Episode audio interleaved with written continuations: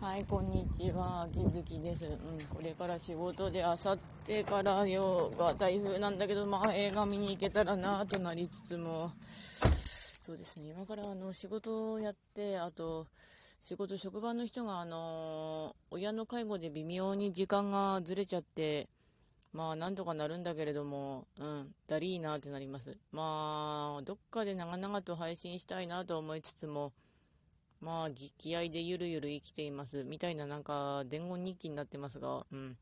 ゆるゆる生きてないとほんとしんどい。というわけで、ご視聴ありがとうございました。それではまた。